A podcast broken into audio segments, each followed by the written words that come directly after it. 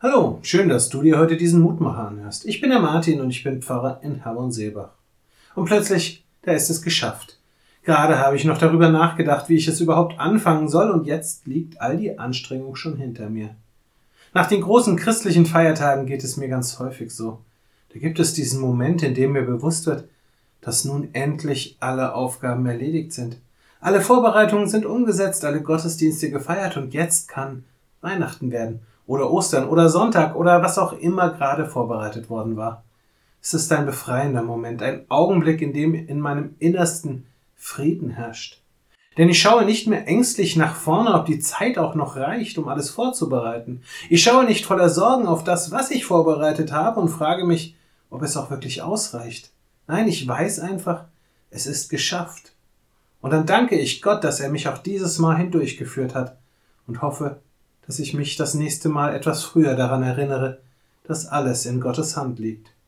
Josua, dem wir die heutige Losung verdanken, ging es vielleicht ganz ähnlich. Von Mose hatte er eine gewaltige Aufgabe übertragen bekommen und musste sofort ran. Und er fürchtete sich. Am Anfang des Buches Josua hören wir, dass Gott ihm sagt, er solle sich nicht fürchten, da er Gott bei ihm wäre. Am Ende richtet Josua sich schließlich ans Volk und gibt Rechenschaft über das, was er getan hat. Die Aufgabe ist erfüllt. Das gelobte Land ist erobert und nun müssen alle auf ihrem eigenen Weg in die Zukunft gehen. Und Josua gibt dem Volk Israel und vermutlich auch sich selbst einen Rat. Haltet dem Herrn eurem Gott die Treue, so wie ihr es bisher getan habt.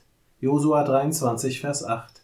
Im Verlauf seiner Aufgabe hat Josua gelernt, dass die Treue zu Gott oftmals viel, viel wichtiger und hilfreicher ist als all die Sorgen und Ängste, mit denen wir uns sonst an die Arbeit machen.